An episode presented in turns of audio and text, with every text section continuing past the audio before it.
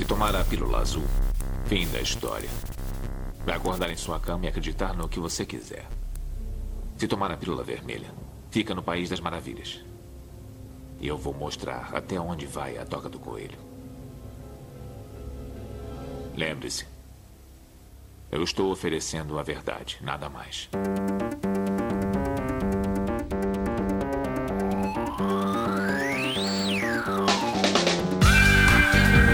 Magicando.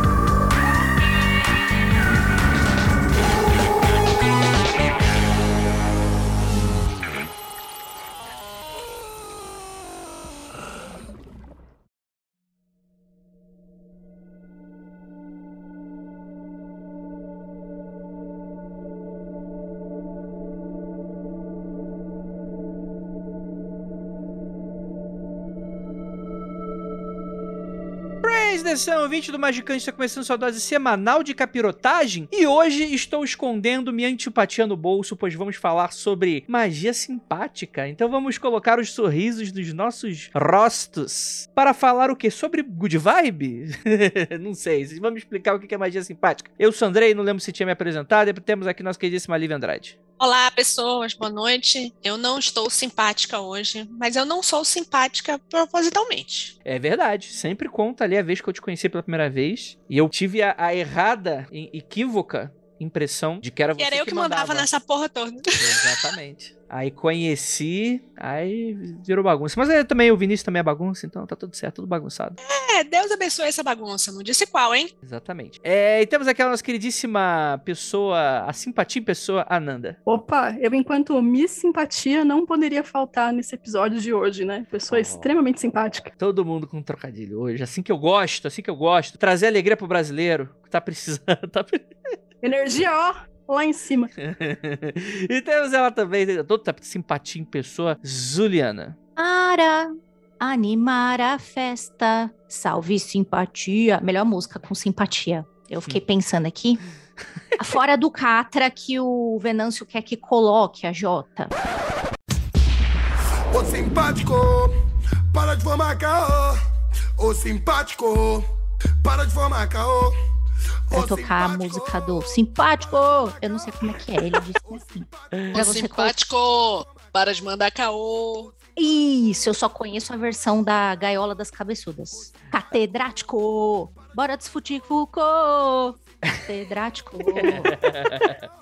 é isso. Mas é, olá, gente, tudo bom? Afinal de contas, magia simpática funciona? Aquela fazer a simpatia, aquela simpatia. Você sabe o que é simpatia, ouvinte? Aquilo ali, colocar o santo de cabeça para baixo de d'água, funciona? A gente vai debater isso logo depois dos recadinhos e a gente já volta com muitas simpatias de tia para você. Sei que tá mancando, a massa tá sacando. Tamo ligado no procedimento simpático.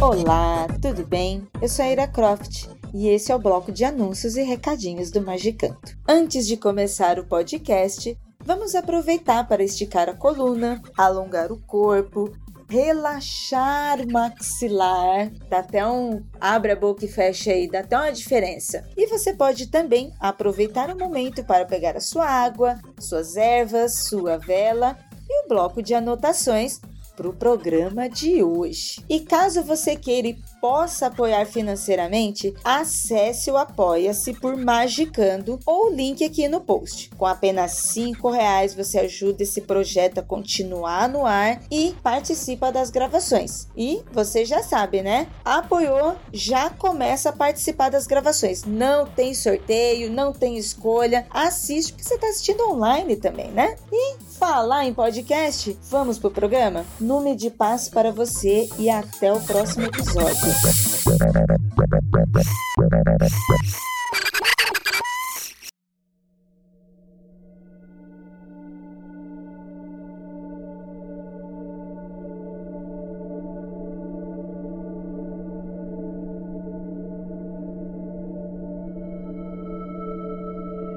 Magia simpática, também conhecida como magia imitativa, é um tipo de magia baseada na imitação ou correspondência. Ela pode ser entendida como uma mistura de superstições populares, como crenças religiosas católicas, e busca resolver problemas rotineiros, como saúde, dinheiro, casamento e conflitos amorosos. Mas é muito interessante que ah, o primeiro contato que a gente tem com simpatia é com toda certeza com o familiar, né? Aquela coisa, por exemplo, pra mim, o mais básico dos básicos dos básicos. Isso aqui é o saci das simpatias. É bater três vezes na madeira. Tipo, ah, vira essa boca pra lá. Aí a pessoa. Aí você bate três vezes na Cara, madeira. vou, vou dizer que acho que a primeira que eu peguei, acho talvez porque minha família seja bem católica, tenha sido.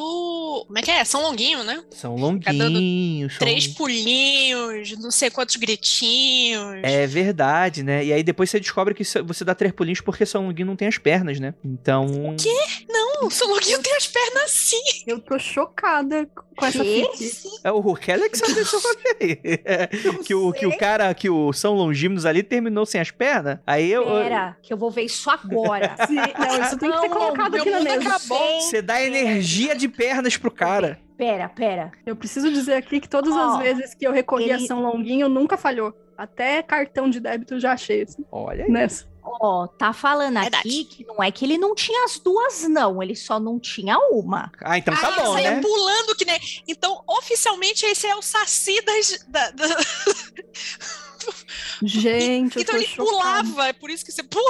Pronto, aí, ó, tá vendo? Já, aí, ó. Olha que belíssima explicação prática do que é magia simpática. Você faz o bagulho porque falaram pra você, faz esse negócio que funciona. Você não foi lá, não conferiu, fez, funcionou, porque você está, ó lá, já que a gente tá falando de magia imitativa, você tá imitando o santinho, muito provavelmente, porque ele se co- locomovia talvez pulandinho. É isso. Exatamente. E não, tá não tudo aí. querendo queimar a pauta, mas esse é um exemplo que ilustra bem a questão da correspondência, né? Da magia simpática. Exatamente. Da equivalência. exatamente.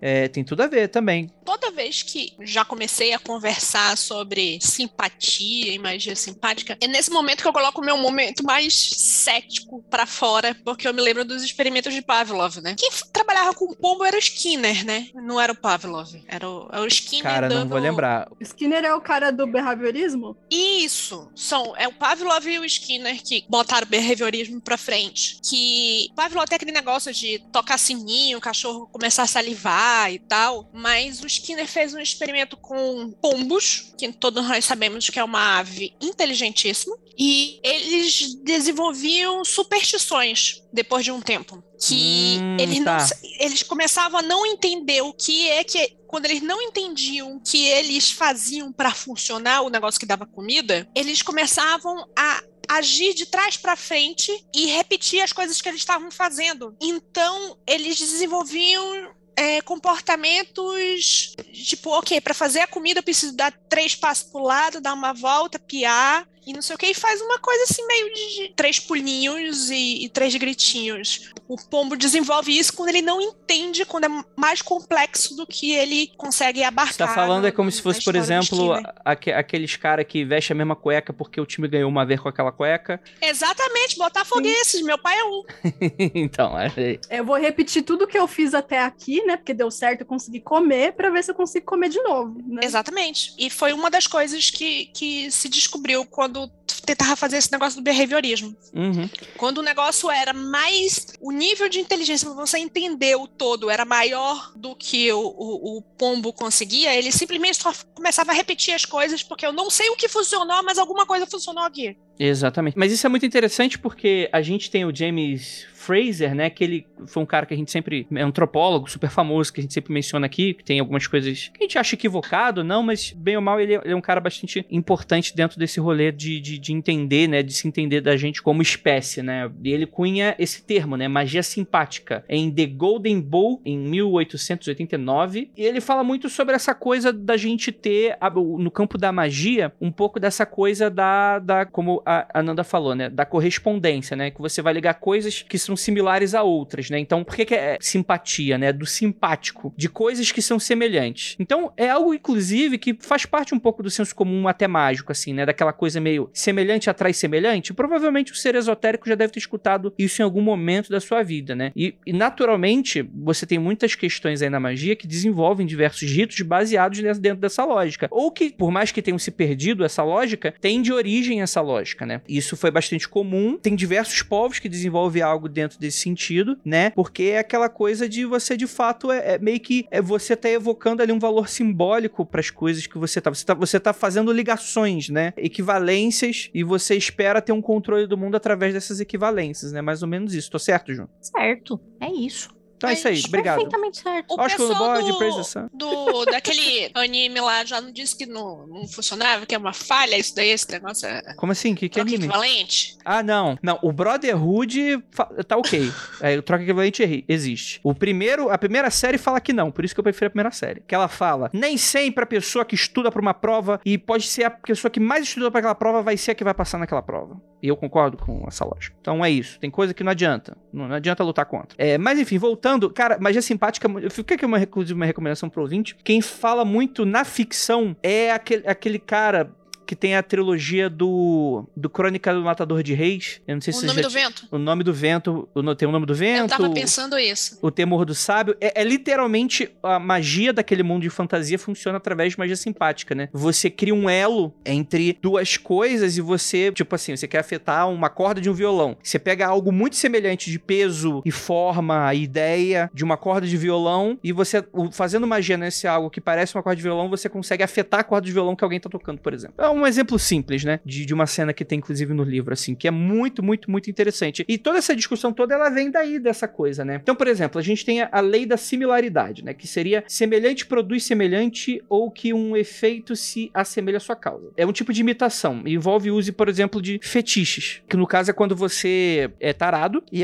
pede pra te amarrar igual uma porpeta no... Andrei, Mortadela. A mortadela. é o Shibari, né? O Shibari pra mim lembra muito Provolone mesmo. Isso aí. O que, que, você, que você me chamou? Você ia, você ia só fazer esse comentário? Não, eu só falei o Andrei pra te repreender mesmo. Andrei, ah, sabe? entendi. Ah, É que até a minha exclamação é meio caída, né? Mais enérgica, Nanda. Mais enérgica que eu Mais gosto. ênfase, né? Tá, eu, eu vou melhorar. É fetiche. Eu, eu, eu gosto. É. Ou não. Não sei. Não vou ficar revelando minhas coisas aqui. Minhas Agora eu vou ficar aqui. imaginando o Andrei tal qual um mortadela cerate pendurada do teto.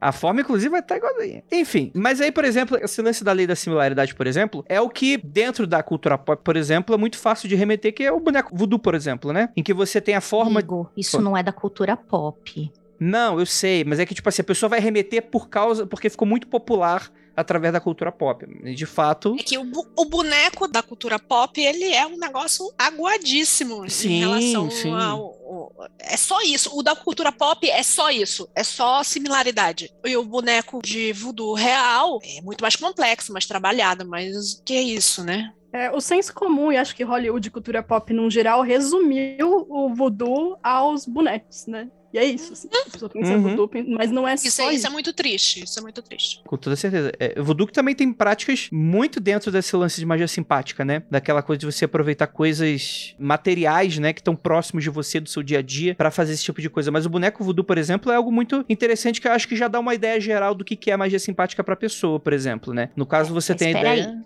Ah, Vamos lá. Não é só você pegar, ah, eu não gosto de fulano de tal, então eu vou pegar, fazer um bonequinho dele aqui e vou começar a espetar. Não é bem assim que funciona, né? O voodoo real, isso que você tá falando. Sim. Por isso que eu acabei falando assim, será que eu, não é por isso que o Andrei tá falando da cultura pop? Porque da cultura pop é isso, é ridículo. Tipo, vou fazer três palitos aqui, vou dizer que o nome desse três palitos é Andrei. E vou acender o palito, é isso. Pra eles é só isso, né? É um diluição da diluição da é diluição algo da nesse diluição. sentido. Sim, mas o que eu tô falando é por que, que isso tá errado? Por que, que isso não funciona? Por que, que você não pode ir seguindo esta ideia? Quando você imita, você tem que criar um elo entre a pessoa de verdade e aquela boneca onde você está representando ela. Precisa haver um elo, precisa ter uma âncora, porque senão isso aí fica muito solto. Daria pra fazer? Daria pra fazer. Daria muito mais trabalho? Enorme. Por isso que tem em filmes que retratam, por exemplo, já que vocês estão falando de cultura pop, em filmes que retratam isso com um pouquinho mais de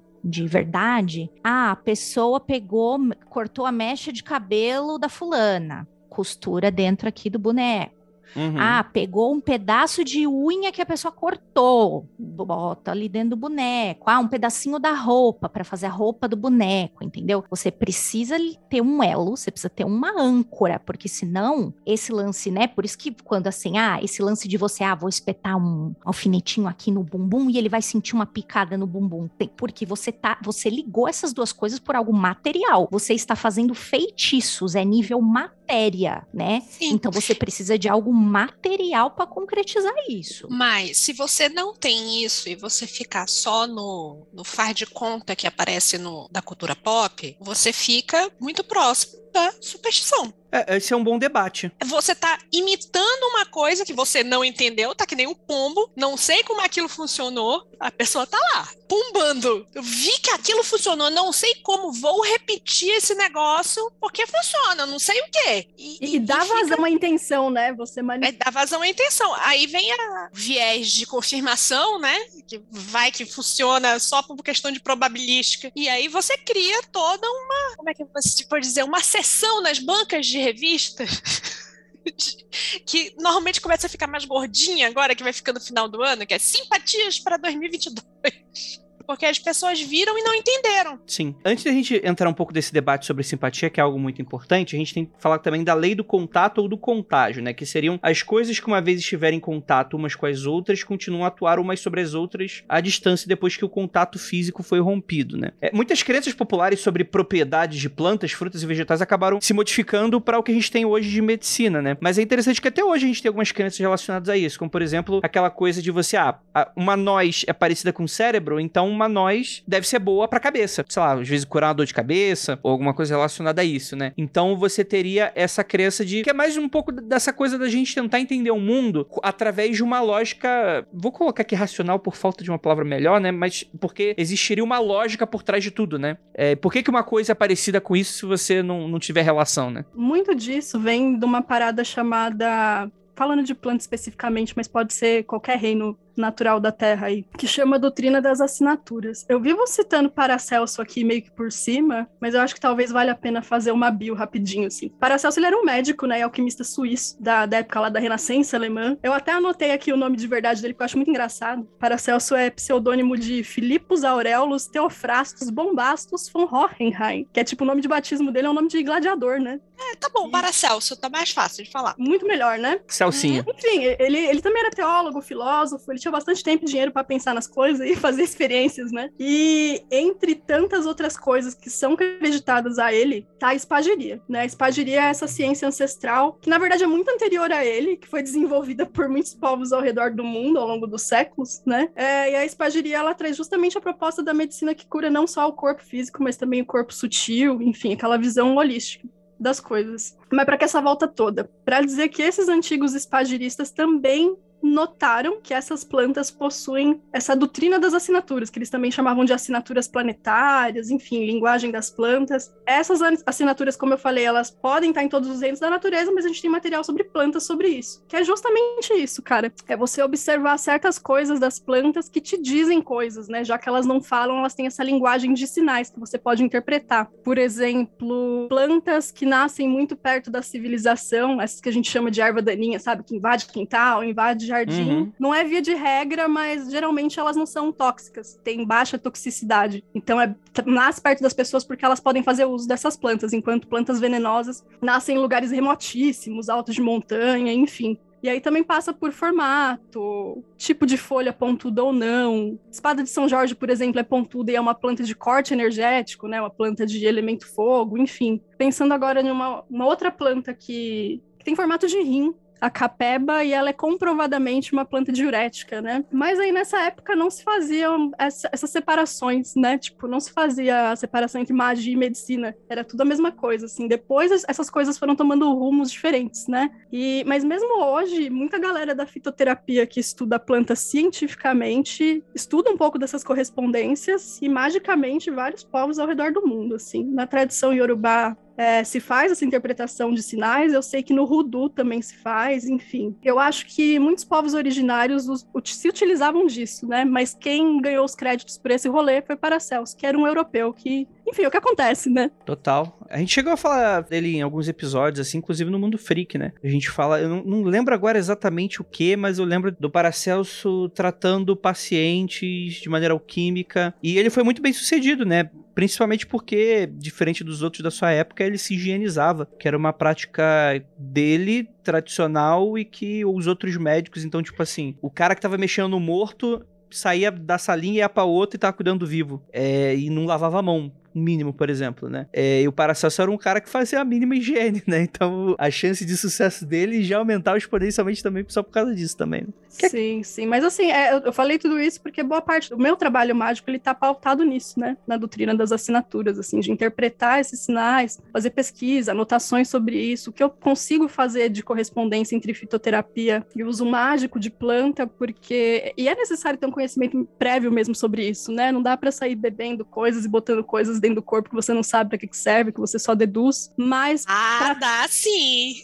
Ah, que dá, dá. Né? já teve Deve, 13 anos, Ananda. Deve. É, enfim, eu pensei em outras coisas que eu já coloquei pra dentro também, mas vamos lá. Ah, eu tô. tô É. Eu queria integrar, eu queria criar uma prática mágica para mim muito mais integrativa, que trabalhasse corpo físico e corpo sutil. Por exemplo, tá, acho que tá citado aí na pauta beterraba, tá? Beterraba que é sabido que tem muito ferro e parece com sangue. O fruto parece um coração. Nada me impede de usar isso magicamente nessa equivalência sangue e coração, sacou? Ou integrar coisas assim. Uma planta que expectora pulmão, pulmão pode ser associado com uma questão de mágoa, chakra cardíaco, e eu achar uma planta que serve para as duas coisas, sabe? Que expectora o pulmão Muito e também pode legal. me fazer uma limpeza de mágoa. É mais ou menos por aí. Entendi, muito bom. É, e o fato do, do- da beterraba contaminar toda a comida no teu prato e deixar tudo doce também é uma coisa que pode ser uma fruta muito inconveniente, né? Aí já é frescura sua, né? Também, com toda certeza. Isso é muito interessante porque é um assunto que eu não vejo muito em voga nas grandes discussões. Tem muito preconceito envolvido, que simpatia é coisa da tua tia. Bate três vezes na madeira, por exemplo, que é o mais comum que você provavelmente aprende. Acho que uma das primeiras que eu aprendi foi essa, de bater três vezes na madeira quando alguém fala alguma coisa que não quer que atraia, né? Então você fala alguma parada e opa, três vezes na madeira e tem. tre- Parece que eu falei três vezes mamadeira. Não, não é mamadeira, é na madeira. é.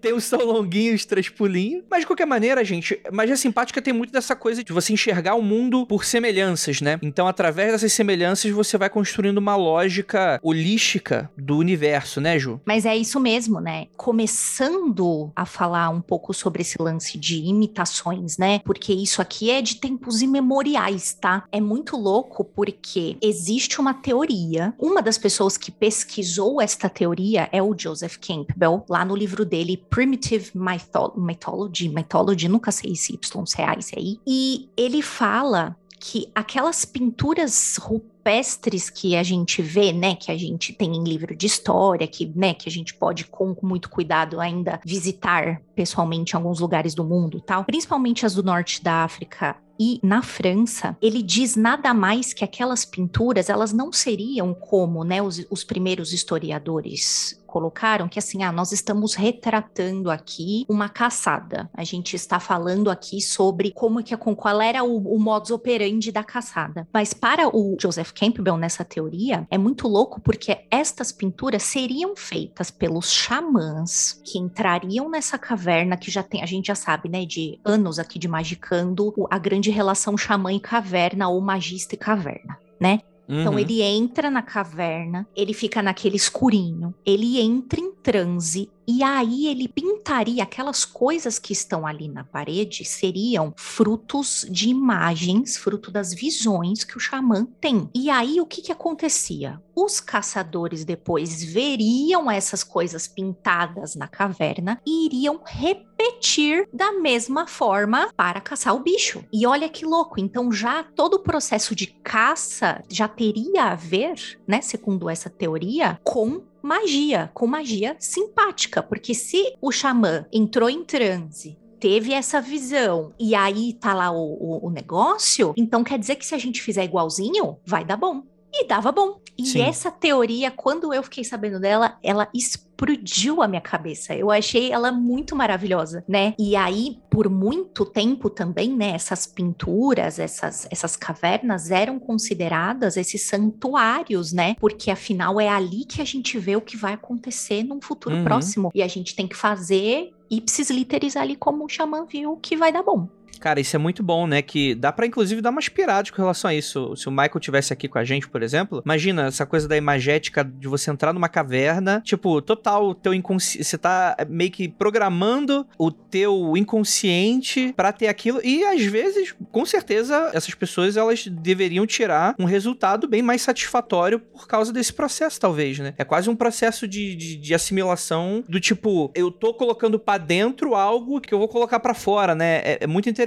É quase como se fosse uma alimentação imagética de, de que a pessoa vai digerir e depois reproduzir ela de uma maneira mais, melhor efetiva e tal, né? Isso é muito, muito, muito interessante, assim. Eu gosto muito dessa hipótese porque trabalha muito com é, um pouco desse conceito de você ter os povos antigos e muitos dos novos também, né? A gente faz isso também da mesma maneira, né? Que às vezes a gente precisa desassimilar um pouco essa ideia de primitivo, né? Do selvagem, somos melhores, né? Mas é, é muita dessa coisa de você trabalhar com símbolo, né? O humano como um animal simbólico, ele, ele vai se alimentar dessas coisas e isso é muito interessante que a gente faz isso a todo momento, né? Então isso é muito interessante, imagino, né? Não sou aqui o especialista no assunto, mas que a magia tem muito a ver com esse padrão simbólico, né? Então quer dizer, você tá no ritual, a, a da- o que que representa a daga, né? E aí a gente eh, estende esse debate para um milhão de anos. Mas isso é muito interessante, Ju, porque eu nunca tinha ligado isso à magia simpática. Eu já conhecia essas hipóteses com relação a, a esses primeiros povos, assim, mas eu nunca tinha assimilado, porque quando tu para pra analisar, tem um pequeno salto aí, que eu acho que foi quando eu dei o exemplo, quando a gente tava discutindo antes, do, por exemplo, o cara que, ah, o time ganhou com aquela cueca, então o cara vai com aquela cueca toda vez pra ver o time, porque se ele não tiver com a cueca da sorte, que também tem muito a ver com isso, né? Com uma. Sim, tem um muito a ver com botafoguenses. Botafoguenses sabem do que eu estou falando. Ô, Beijo, rapaz. pai. É, o Vascaíno também sabe. Isso aí fica tranquilo. Isso aí é. Aliás, o Vasco é um assunto à parte, né? Não é não. Vamos mudar de assunto porque. Não tá legal. Não tá legal. Não, com o Vasco não tá mesmo. Ó o bullying, ó o bullying, ó o bullying. O Fraser, né? Ele subcategoriza essa magia simpática em duas vertentes, né? Aquela baseada na semelhança e aquela baseada no contato barra contágio, né? Eu ia perguntar isso, Andrei, do contato barra contágio, porque quando você falou assim, ah, uma das primeiras coisas que a gente ouve é o, sei lá, o som longuinho, é bater na madeira, e é por semelhança. Mas a outra coisa que a gente ouve, vê muito, assim, um dos primeiros contatos que a gente tem com simpatia barra superstição é o copo em cima da televisão, que inclusive tá até um pouco pior agora, as, as tias estão tendo essa dificuldade porque a televisão tá Você cada tá vez mais né? fininha, né? É, Tem que ser na- no hack da televisão. Você Tem que ser no hack da televisão. Então, e isso não, não, não me parece ser por semelhança, isso é, é por proximidade, né? Tipo, a bênção está vindo da televisão, então eu vou colocar o copo d'água em cima da televisão? Isso que você tá falando é o contágio. Se você deixa alguma coisa para ser receptiva perto de você para alguma, insira aqui a palavrinha que você quiser, vibração, cura, é, feitiço, lá, é por contágio. Se eu tô fazendo e se eu tô dirigindo a isso, quer dizer que lá aí na tua casa vai contagiar e vai ficar também. Uhum, É. uhum. Isso também é muito comum em igrejas. é, algumas igrejas têm na porta o caderno de oração, né? Que você vai lá, coloca o seu nome durante a celebração. Aquele celebrante vai rezar por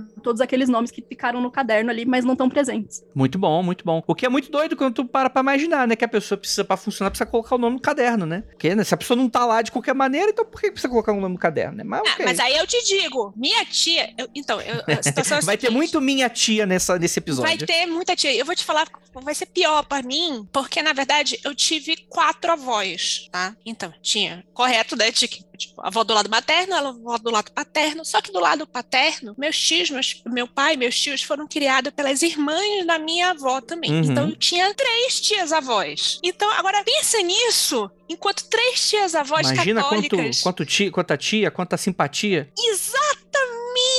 Eu tinha uma tia, beijo tia Ecledo, sei lá onde ela esteja, que ela tinha mania de fazer a simpatia pros outros pagarem.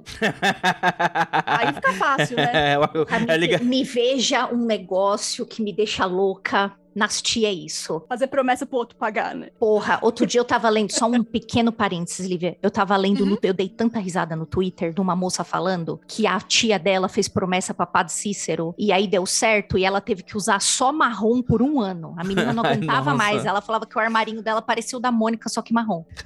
Então, Bom. cara, então tem essa, esse tipo de, de ficar pagando pros outros. Ah, minha filha, mas você passou no vestibular, minha filha, mas foi porque eu fiz promessa, passando o dia de não sei o quê, e você vai ter que subir não sei aonde, virada pra trás, tá qual a menina do exorcista, a escadaria da igreja fulana de tal. Ah, mas não, tem que pagar. Ah, imagina, essa Tozidinha vai ficar muito chateada. Quando você menos espera, você tem de joelho pra Aparecida do Norte, né? Por promessa que outra pessoa fez. E às vezes você não faz nem porque acredita, mas porque pra tua, tua tia não ficar chateada. E sim, porque senão vai ter crise no time, né? não, não, é o, não é o santo, você não tá preocupado com o santo, você tá preocupado com o seu pai, que vai ficar muito chateado porque você deixou a tia chateadíssima. Aí tem aquela crise da família toda, e por quê? Porque eu não quis ir pra Santa Aparecida de joelho. Total. Porra. O que causa um estranhamento, né? Porque você vai aprender nesse episódio, ouvinte, que simpatia não tem esse nome por causa da tia. Porque é uma tia simpa. É porque.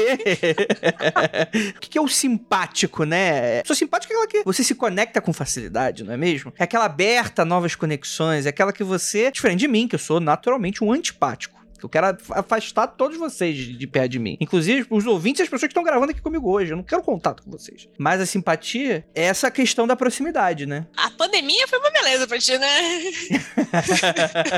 é, assim, pra cada um, cada um chora por, por onde sente saudade, né? A pandemia poupou muita desculpa. Muito neurônio queimado com desculpa. Precisa arrumar desculpa, mas... Exatamente. É, ma- Mas é muito interessante isso que a gente está discutindo, porque voltando um pouco dessa questão da lei da, da similaridade, né? Você quer falar pra gente, Ju, como é que funciona essa lei? Sim, senhor. Quando a gente está falando de similaridade, lembra que semelhante produz semelhante. Ou a gente está querendo alguma coisa que tenha um efeito que se assemelhe a coisas que eu estou fazendo. Tá? Por exemplo, acho que o, o exemplo mais popular, entre aspas, que vocês conheçam sobre essa lei da similaridade é como o Rudu lida com os bonequinhos. Então você tem lá o fetiche, você faz, né? Tipo assim, olha, esse, esse bonequinho vai representar o Andrei. Então eu vou lá, costuro, faço bonequinho igualzinho o Andrei. Aí, aproveitando que o Andrei cortou o cabelo, eu conversei com o cabeleireiro dele, ele guardou um pouco de cabelo lá pra mim. Aí o que, que eu peguei? Peguei uma mechinha do cabelo do Andrei. Por quê? Porque você precisa criar um elo. Não é só fazer a pessoa, né? Só costurar qualquer boneco, senão seria fácil. Todo mundo estaria sendo espetado aí o tempo inteiro, né? Por favor, quem tiver com meu boneco voodoo, por favor, dê uma, uma massageada no, no ombro direito dele, que tá meio Massa massagia nas costas. E aí você cria um elo, né? Que esse elo. Hipoteticamente, né? O boneco do André, assim. Hipoteticamente. Isso, hipoteticamente, exatamente. Hipoteticamente. Exato. Gente, eu aprendi a costurar. Se alguém quiser, amiga Nanda, Juliana, a gente pode conversar, tá? Inclusive, fa- falando em boneco, né? Teve aquela época que foi muito bonitinho, que fizeram vários bonequinhos de um, de um político muito famoso aí que a gente ama odiar. Mas aí eu falei, poxa, isso seria perfeito, perfeito em todos. Se a gente tivesse um cabelinho, uma unhinha, alguma coisa da pessoa pra botar ali, aí tava top, né? Aí ia ser o real, o boneco de voodoo direitinho. Porque você cria esse elo. Você precisa criar um elo entre aquela coisa o bonequinho que você fez e a pessoa. Por isso que é similaridade. Você deixa aquele boneco mais similar ao real. E ele tem que ter uma coisa que ligue. Então, por isso que a gente fala de coisas. Então, por exemplo, tem gente que pega pedacinho da roupa da pessoa e faz a roupa do bonequinho. Ou pega o cabelo que eu falei brincando, né? Do, do corte de cabelo do Andrei e tal. Porque aí você cria o elo. E a partir desse momento de semelhanças, né? De você estar imitando alguém, aí você pode botar, você ativa aquele negócio magicamente, aí começa a espetar as agulhas ou fazer a massaginha no ombro, como disse a Lívia. É isso. A mesma coisa que acontece no, no Sim. boneco, acontece com a pessoa. Tá. Se você não tem essa, você tem, já tem a semelhança do boneco, mas você não tem o, o negócio do contato, de lá, o cabelo e tal, não sei o quê. Eu somaria mais a isso o estado alterado do magista, Hum. Pra poder haver magia mesmo na situação. Você tá só fazendo superstição, certo? Então, mas tem diferença? Eu acho que esse debate é muito interessante.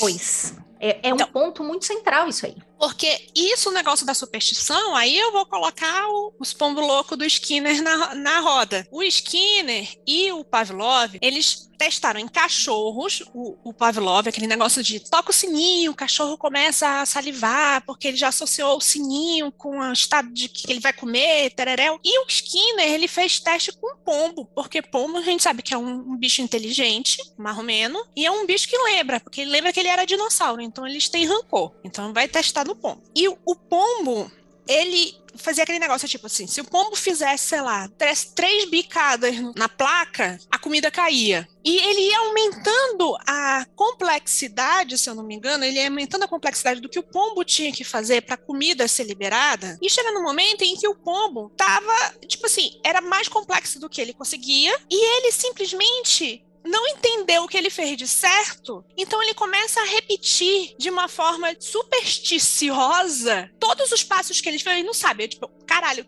caiu a comida, não sei o que, que eu fiz de certo, alguma coisa eu fiz certo, então vou fazer de trás para frente tudo que eu fiz antes. Uhum. Ele ficava repetindo o que ele fez sem saber qual era a parte correta, mas ele repetia tudo. E isso era passado em situações de, de outros pombos aconteciam esse tipo de coisa. Eu acho que em macaco, em macaco, mas eu não sei qual foi o estudioso que fez isso, os macacos passam para as, os filhotes, né? Tipo, eles vão te Tem uma transmissão. Toda vez que você toca. Isso, tem uma transmissão da, da, informação. Tipo, todos os macacos aqui junto, e toda vez que você tocar em tal lugar, vai dar choque em todo mundo. E vai tirando os macacos do, que, que sabiam disso do lugar. Então, tipo, toda vez que algum macaco entrava novo e tentava tocar no negócio, descia os outros macacos iam lá e descia o cacete nele. Tipo, você não faz isso que todo mundo vai se fuder. E iam tirando os macacos que haviam experienciado o choque. E depois de muito tempo, ficaram só os macacos que só ouviram falar e havia o um negócio, tipo, não, não posso tocar lá porque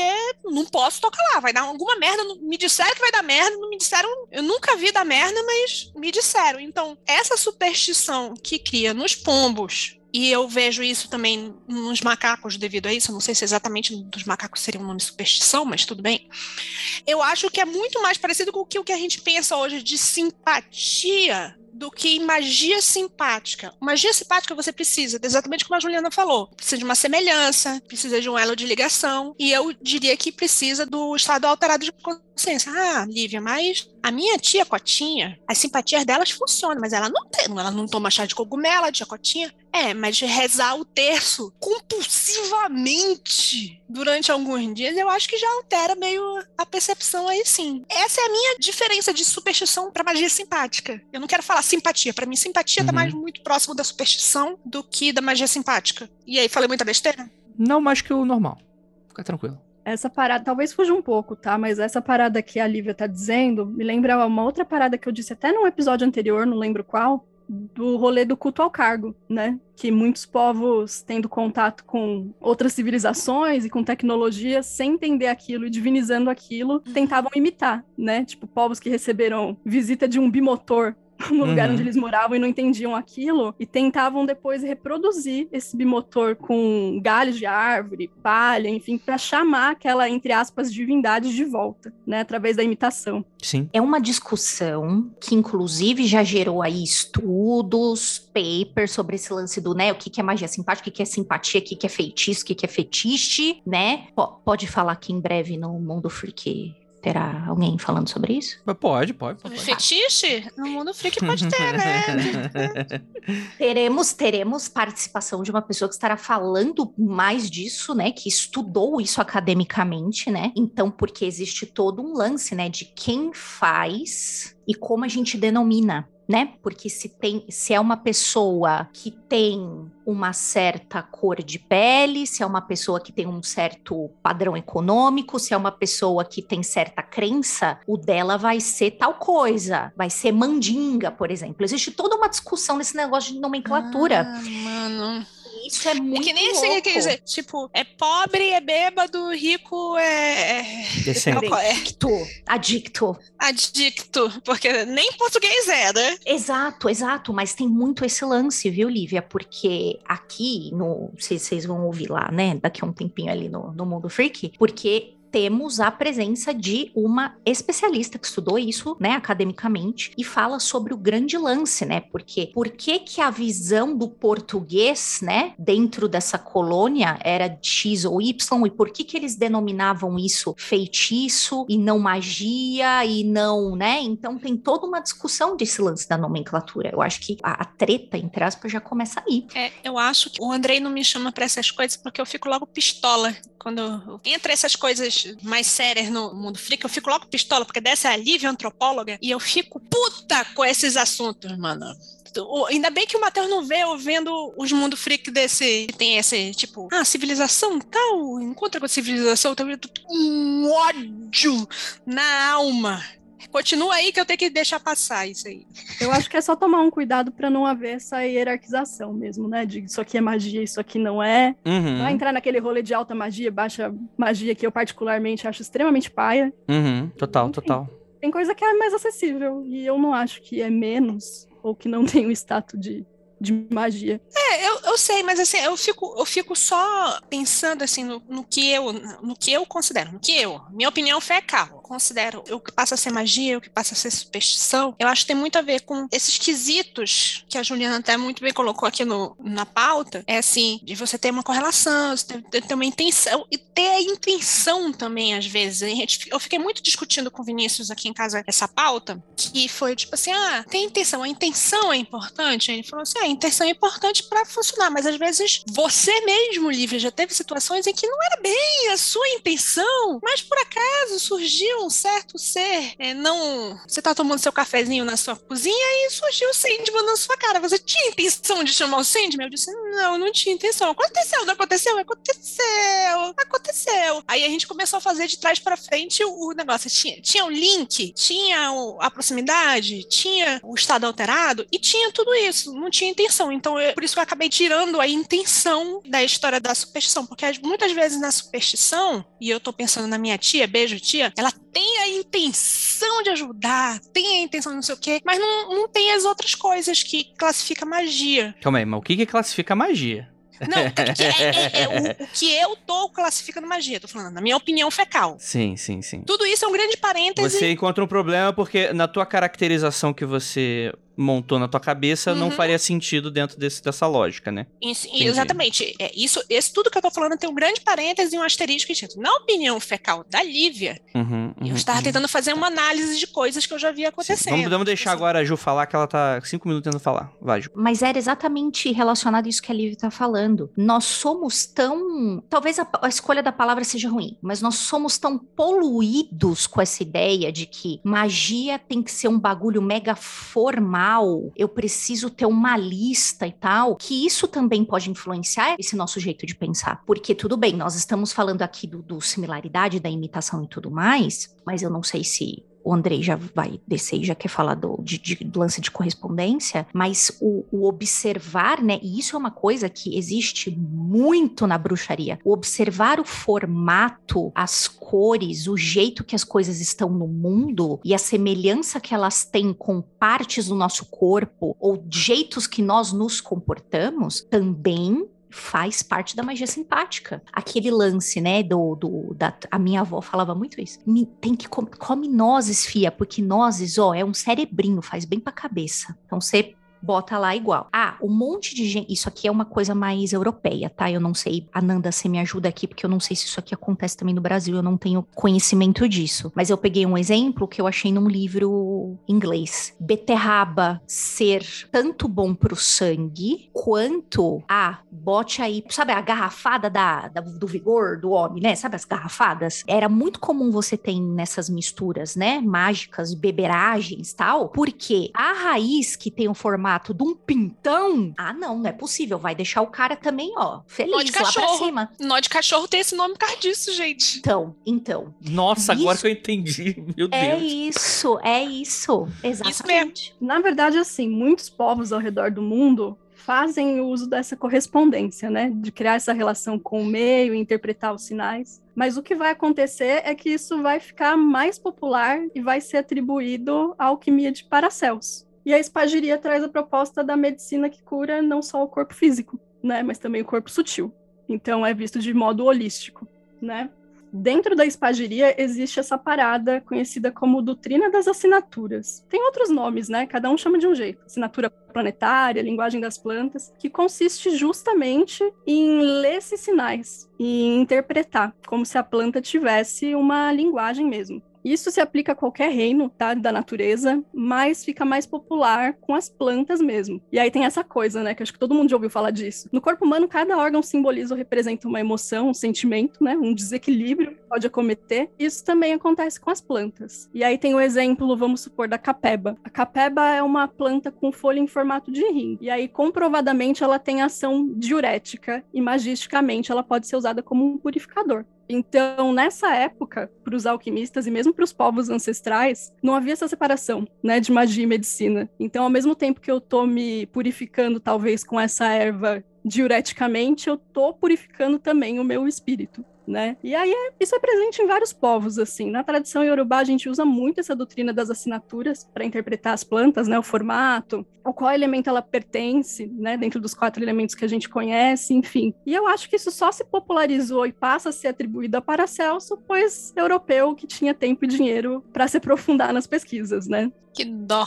Não, mas é, é, é, é, interessante porque tem tudo a ver isso que a gente tá falando, né? E às vezes, novamente, a gente tem um certo preconceito, às vezes, com o lance da simpatia, mas isso é algo que vai remeter a tudo que a gente faz hoje, eu acho, né? Em dado momento, em maior ou menor grau, a gente, vamos dizer assim, vamos usar a palavra com essa conotação mais negativa, a superstição. Às vezes a gente não se encara como supersticioso, mas a gente repete padrões, né?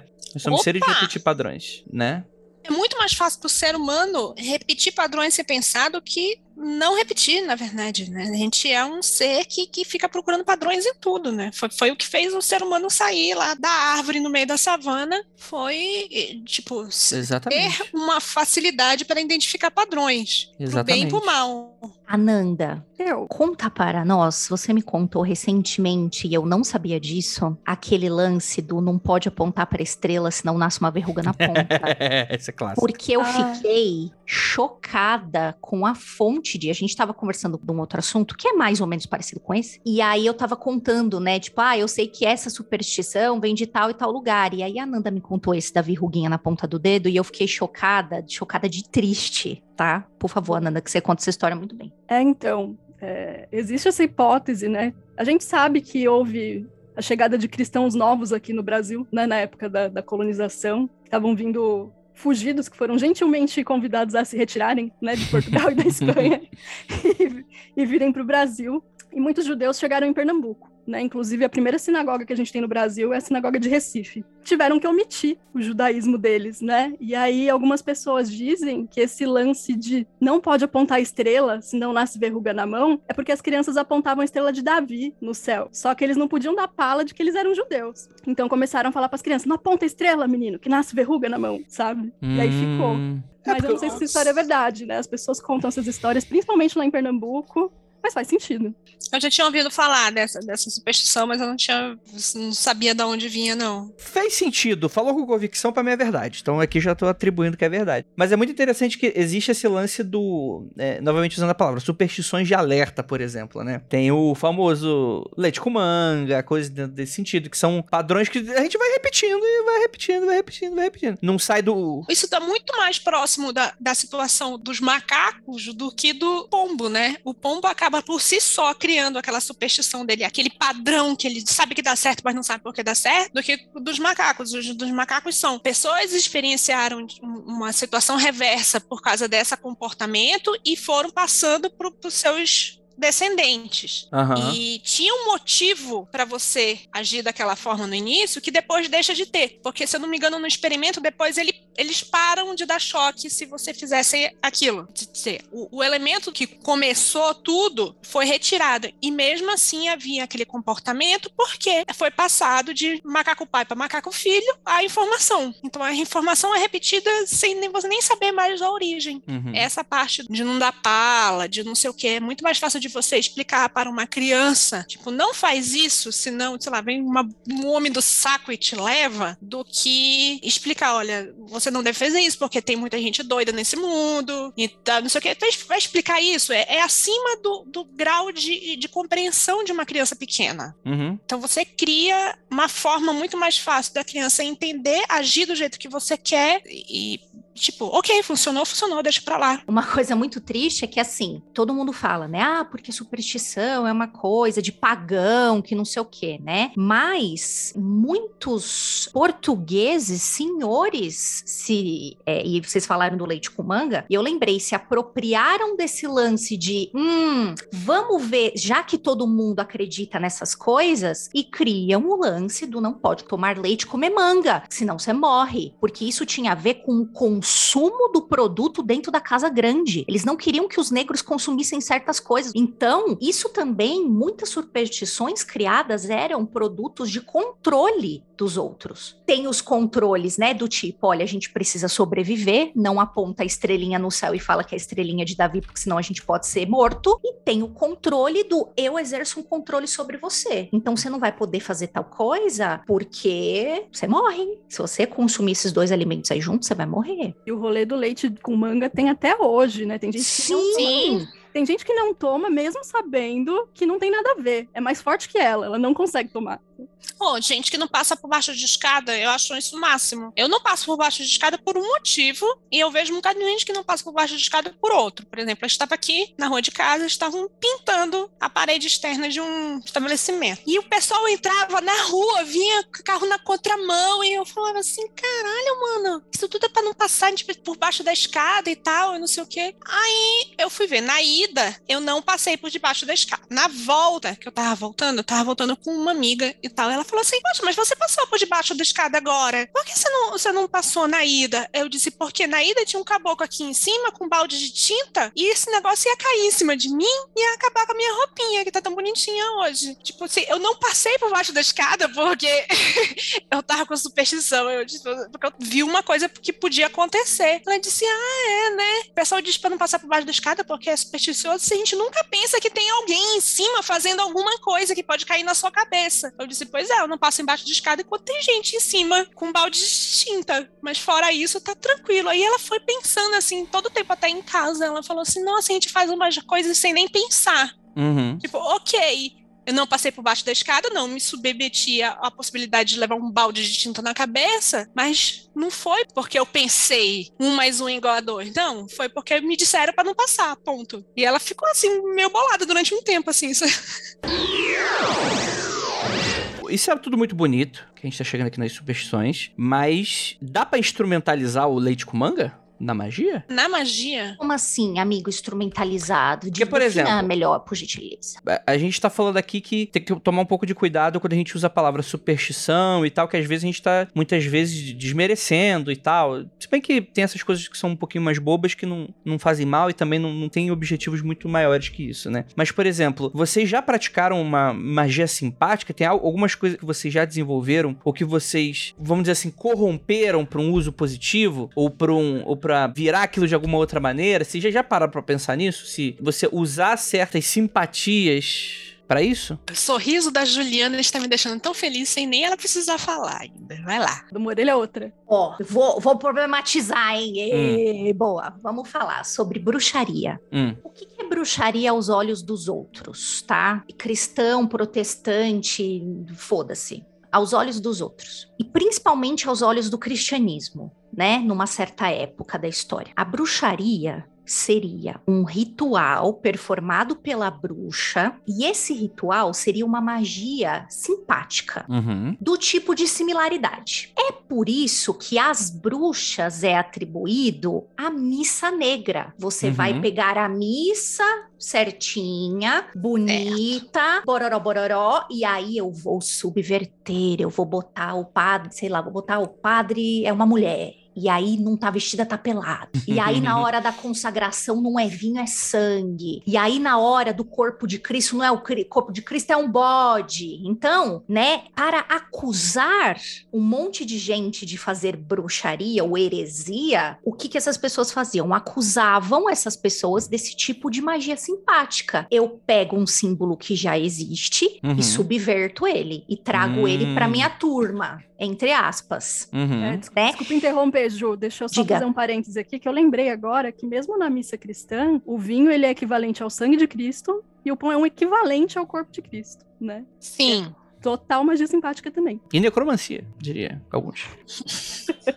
Desculpa, Ju. Não, fica tranquila, tipo, é, é- é super isso. E aí, o que que.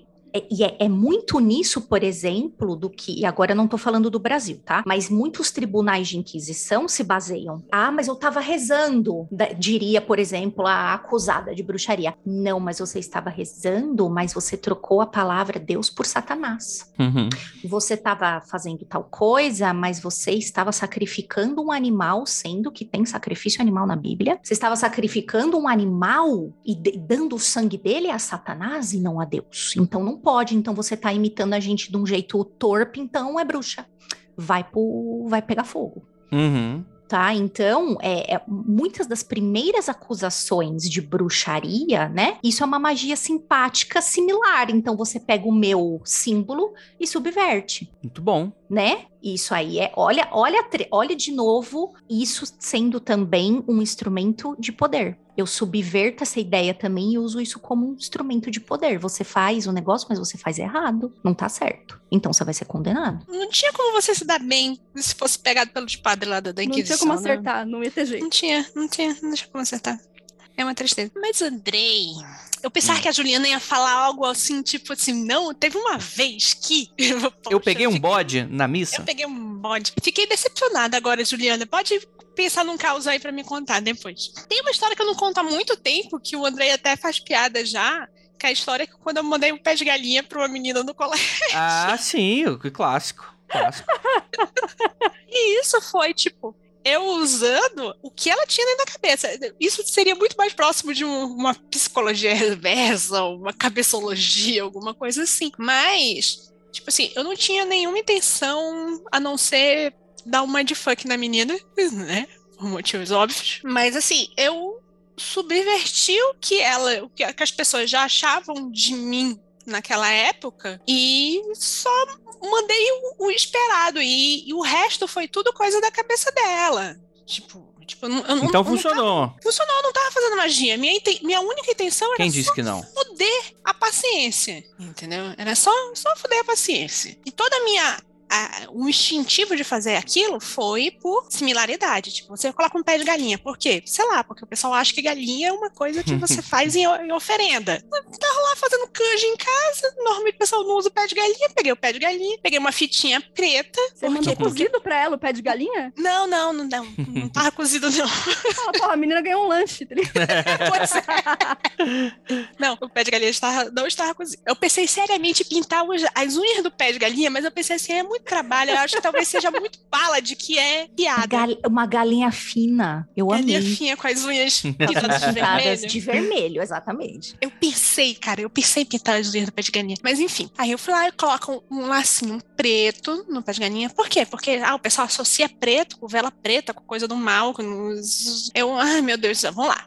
Dá o lacinho. Aí eu coloquei num papel, aqueles papel tipo de presente, só tinha vermelho em casa. Aí coloca no, no papel vermelho, eu disse assim, vermelho e preto, né? O pessoal também faz relação. Eu nem sabia que vermelho e preto era coisa de Exu naquela época. É só que o pessoal, eu só ouvi, é coisas que eu ouvia falar, entendeu? Ah, vermelho e preto, não sei o quê. Coloca lá, coloca dentro de uma caixinha lá que eu, fiz um, um origami. Agora pe- parando pra pensar, deve ter sido por quê? Misturando pé de galinha com Exu com origami. A menina deve ter ficado louca, tipo assim, meu Deus, o que que, que essa função japonesa está aqui no meio? Por que japonês? Por que ela colocou origami? Enfim, porque eu fiz uma caixinha, dado o tamanho da caixinha do pé, né? Aí fiz lá um origamizinho, papel sulfite normal, fui lá, coloquei na, na frente da casa dela. Ela deve ter pensado, deve ter gastado tantos ciclos, tantos, tanta mufa que ela deve ter queimado, parando pra pensar, tipo, tipo, porque todas os, a simbologia era uma simbologia de que as pessoas são contadas um pro outro. Mas agora pensando, se eu tivesse pintado a unha da galinha e aquela caixa de origami, ela deve ter pensado muito tempo que- que caralho aquela caixa de origami. Capaz de eu ter pensado que eu era japonesa. A pessoa que tá mandando. Não sei. Não sei o que, que ela pensou. Eu não vou queimar meus neurônios pensando no que ela pensou. Ela deve ter pensado que foi só o demônio mesmo. Ela É nem- só o nem- demônio. Nem raciocinou muito. É o negócio do demônio aqui. Sim, mas isso daí é um- uma coisa de, de você subverter. Tipo, já achavam que eu era a mina esquisita do colégio e tal. Eu disse, você você já acha que eu sou a mina esquisita? Que, convenhamos, não era mentira, porque era esquisito, mas talvez fosse esquisito de uma forma diferente do que as pessoas estavam pensando. E eu disse assim, não, vamos lá, a gente abraça. E mandei, tipo, e a mina ficou na miúda durante muito tempo. Com medo ali, sei lá, estavam dando um passe nela, se eu não me engano. Foi no, no- na mãe de santo lá. Não é mãe de santo, é tipo. Aquelas senhorinhas que dão um passo com a ruda, que Benzedeira. apanham. Benzedeira. Benzedeira. Eu sei que ela foi na benzedeira lá. Deve ter apanhado que só de arruda. Pra mim, tá bom. muito bom, Tipo, muito bom. Isso é, isso é usar um, um- subverter. Sim. Uma coisa esperada de, de um, numa- num colégio católico? Uhum. Porque, assim, eu já tô descobrindo já que tudo é magia simpática agora, né? Já tô nessas, assim, né? Porque quando tu para pra analisar, por favor, me corrija se eu estiver errado. Às vezes nos comentários também alguém pode corri- me corrigir assim. Mas eu fiz essa brincadeira lá, tipo, ah, o mago, grande mago, está usando a adaga. E a adaga tem toda uma representação simbólica e aquilo tá no ritual, porque aquilo faz um sentido dentro da narrativa do que tá sendo proposto ali na, na questão. E você vai ter diversos. Quando quando eu fico parando pra analisar assim, talvez tenha diversas linhas do ocultismo. Quando eu paro pra analisar os ritos, elas são muito disso, né? Muito de você fazer pequenas substituições com símbolos, ou você, por exemplo, vocês falaram do, do copo d'água em cima do televisor, mas que você vai, pega aquilo e aquilo se transforma, né? Falaram também da ah, o sangue de Cristo, o vinho, tem tudo a ver e tal, tem uma, uma questão simbólica. Dentro do- dos rituais também tem todas essas questões simbólicas colocadas. Então, no fundo, no fundo, na minha cabeça, o que a gente tá fazendo é magia simpática a todo momento. Ou, ou não tô? Do mesmo jeito que a gente falou no início, que, que você, todo mundo pulou quando eu tava falando da diferença da superstição para simpatia, me parece agora, isso está surgindo na minha cabeça ouvindo o, Andrei falando, nunca havia pensado nisso, de que a gente usa a ideia do ah, isso é uma simpatia por, às vezes, e às vezes a gente usa ah, isso é simbólico nas outras. Qual a diferença do isso é simpático para isso é simbólico? Atenção, haters da Eita. militância.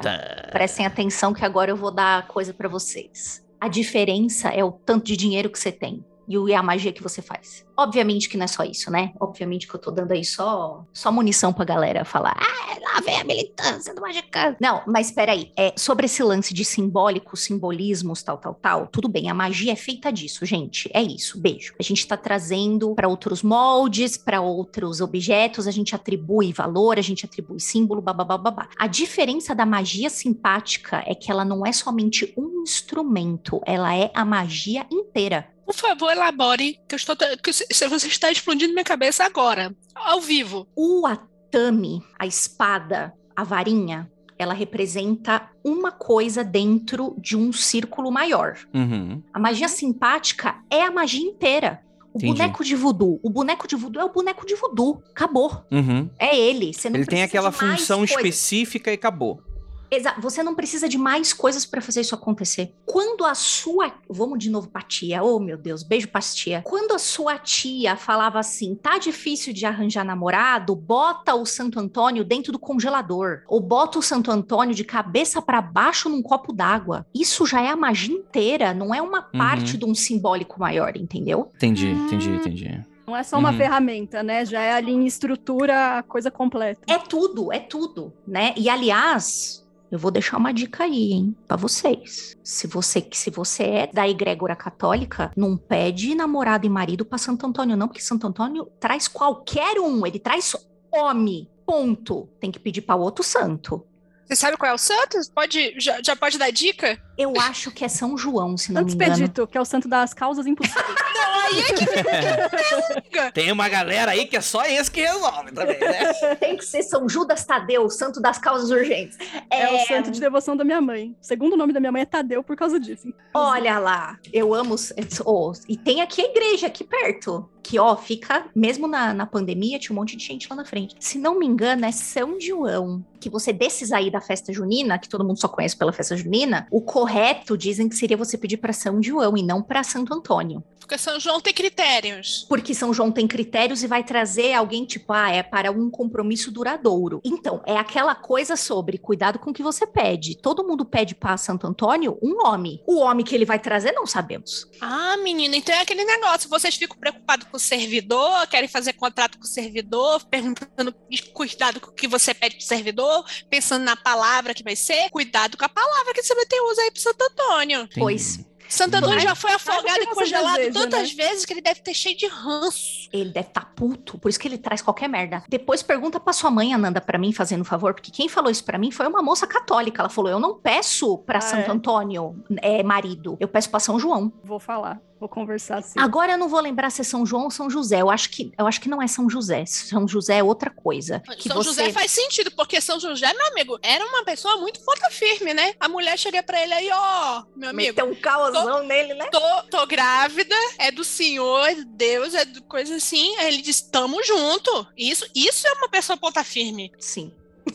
Mas, então a gente tem que pesquisar um santo que muda a sexualidade também, né? Que às vezes, né, você tem que dar uma melhorada de vida também, né? Pode só pegar Os homem. héteros sofrem, é, então. As Exatamente. héteras estão sofrendo aí. Tem, o- tem um Vamos- santo da bissexualidade? Fica a Podia dúvida ter, aí. viu? Podia ter, mas bem que estamos precisando, hein? Olha aí, ó. Tá difícil, hein? Tá nos dias de hoje. A Ju foi bastante didática dentro desse rolê. De fato, quando a gente tá lidando com magia simpática, a gente tem um fim e meio e acabou ali, né? Tipo, isso não vai fazer parte de algo maior, né? Tanto que muito do que acredita-se e considera-se magia simpática é, foi algo que a gente meio que falou muito por cima aqui, mas na pauta acho que é bem direto com relação a isso. Tem muito a ver com aquela magia do dia a dia, né? Que muitas vezes é associado com a baixa magia. Que também a gente Exato. falou. Não, é- é- então, eu não gosto dessa palavra baixa magia. Eu acho A gente- que a gente sim, a a, gente já palavra tem- feitiçaria, eu acho mais... A gente tem todo um podcast inteiro falando sobre isso, é, Lívia. A gente vai deixar pedir pra Nandinha colocar aí nosso episódio sobre baixa e alta magia. Só pra gente não voltar com essa, com essa discussão de novo. Mas de fato, é a famosa magia do camponês. É a magia da pessoa que, mano, que tá ali no dia a dia, mano. Que tem BO real, né? É acessível, por isso que é popular. Exato, né? É porque é uma pessoa que geralmente não tem tempo, tem que fazer algo que seja rápido entre coisas que esteja fazendo. E às vezes até porque precisa ser imperceptível. Então, opa, entre uma coisa e outra que eu preciso fazer, tipo, sei lá, tô, tô no meio do trabalho. Vou ali no banheiro rapidinho e faço uma, faço uma simpatia, né? E tem aquilo de ser o. De você. Aí depende. Aí é a magia do caos. É outra coisa.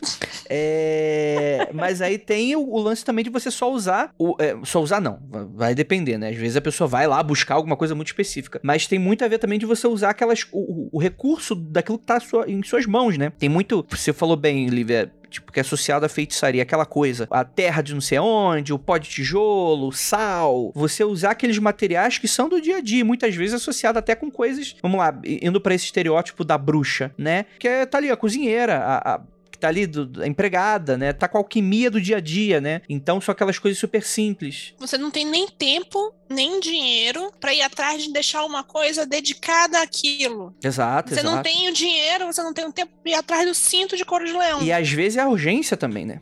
Que tem também é. Normalmente as intenções são de muita concretude, né? Não é a evolução espiritual, meu aperfeiçoamento mágico, é comer. Você comer, É que quem dinheiro, tá-. Quem tá preocupado com aperfeiçoamento individual aí é porque não tá passando fome, né? A pessoa Exatamente. tá passando fome, né?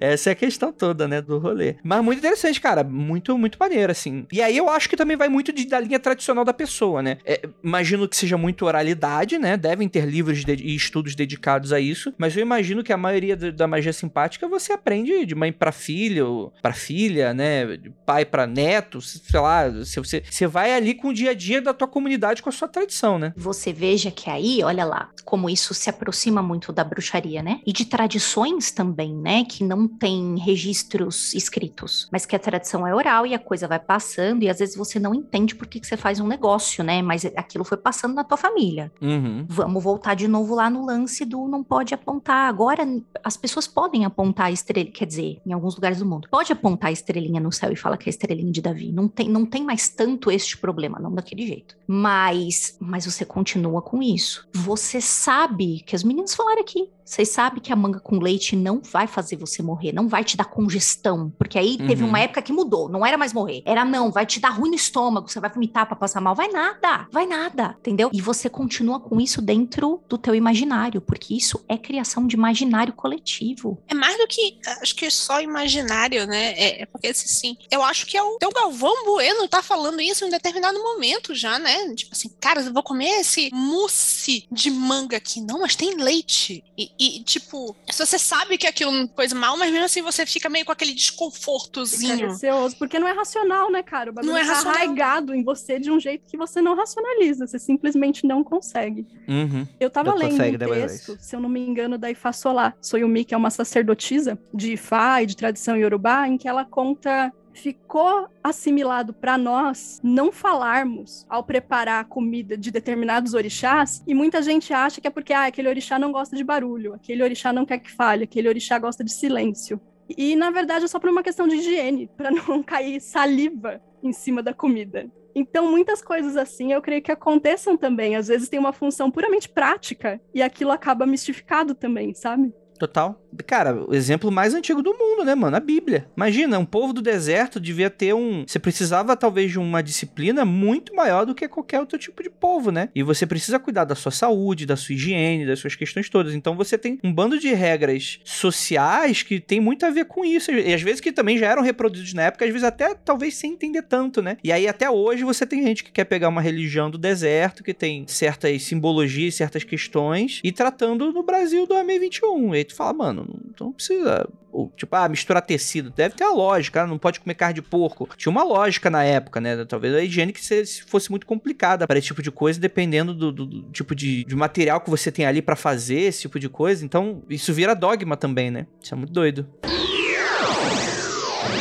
Bem, é isso, gente. Eu tirei todas as minhas dúvidas, achei incrível esse podcast. Tem alguma coisa que a gente não falou que falta falar? Eu vou falar, mas eu vou falar muito breve, tá? Que a gente já falou um pouquinho sobre, sobre instrumento de poder, né? De instrumento de controle nos outros. Mas, né? Se a gente for lembrar que aqui, Brasil colonial, né? Vamos voltar, né? E é uma coisa que a gente estava falando, inclusive, agora, né? Sobre isso. Se vocês me permitirem, eu vou ler um pedacinho de um texto que eu achei muito legal, que é da Laura de Melo Souza, que é uma pesquisadora muito massa, e ela fala o seguinte: numa sociedade escravista como a do Brasil colonial, a tensão era permanente, constitutiva da própria formação social e refletia-se em muitas práticas mágicas de feitiçaria exercidas pelos colonos. Através delas, buscava-se ora preservar a integridade física, ora provocar malefícios a eventuais inimigos. Tinham, portanto, função dupla: ofensiva, visando agredir, e defensiva, visando preservar ou conservar. A gente não pode, né? A gente estava falando sobre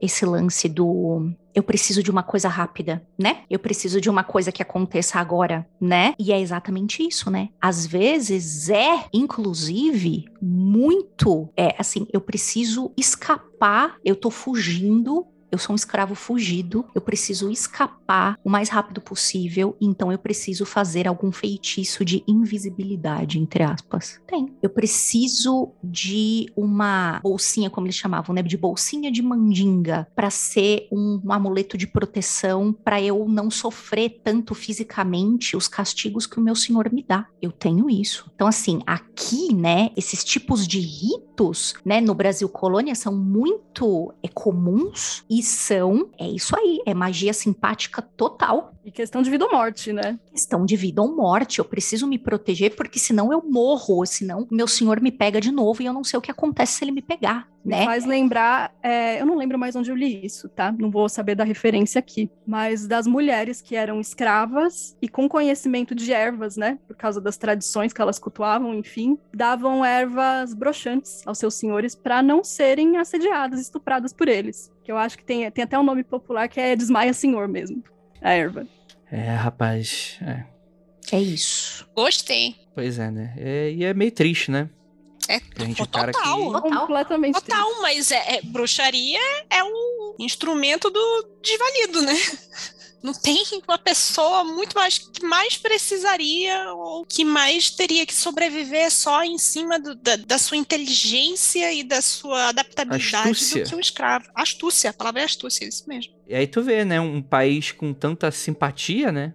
Com tanta magia simpática, né? Reflexo de uma de um, de um histórico muito triste, né, mano? Então, Brasil, nação sofredora aí. E é isso, né? É... Infelizmente tem gente que, putz, ainda ah, fala mal, diminui, né? Isso é tão importante, né? Só mostra e escancara pra gente essas questões de natureza social, né? De, de, de natureza de classe. O Brasil já tinha, a classe baixa brasileira já tinha que se virar nos 30 desde sempre. Então é isso, gente. Podcast muito instrutivo, muito bacana. Magicando raiz. Não chegamos a conclusão nenhuma. Chegamos a conclusão. Não, eu cheguei a várias conclusões. Chegamos, que a gente brasileiro começou fudido e, pelo que me parece, continua fudido, né? Ah, mas isso não é uma conclusão, isso é só a realização. A constatação do óbvio. Exatamente, exatamente. Então é isso, gente. Gostaria muito de agradecer muitíssimo a vocês que estão aqui. Infelizmente, essa gravação foi colocada e estamos gravando caráter offline dessa vez, por causa de problemas problemas técnicos, mas semana culpa, que vem gente, tem mais. perdão. Exatamente. Mas agora não, é a culpa da Light. Culpa da, da porra da Enel. Mas agora eu vou ter o no break. Yeah. Não, não. É culpa da Ju que trabalha na Enel. Porque se ela tá se atribuindo culpa é porque ela trabalha na Enel, né? Só pode ser, né? Pra estar tá escutando isso duas horas da tarde. Vambora, gente. É... E é isso. Ósculo no bode. Praise the Sun pra todos vocês.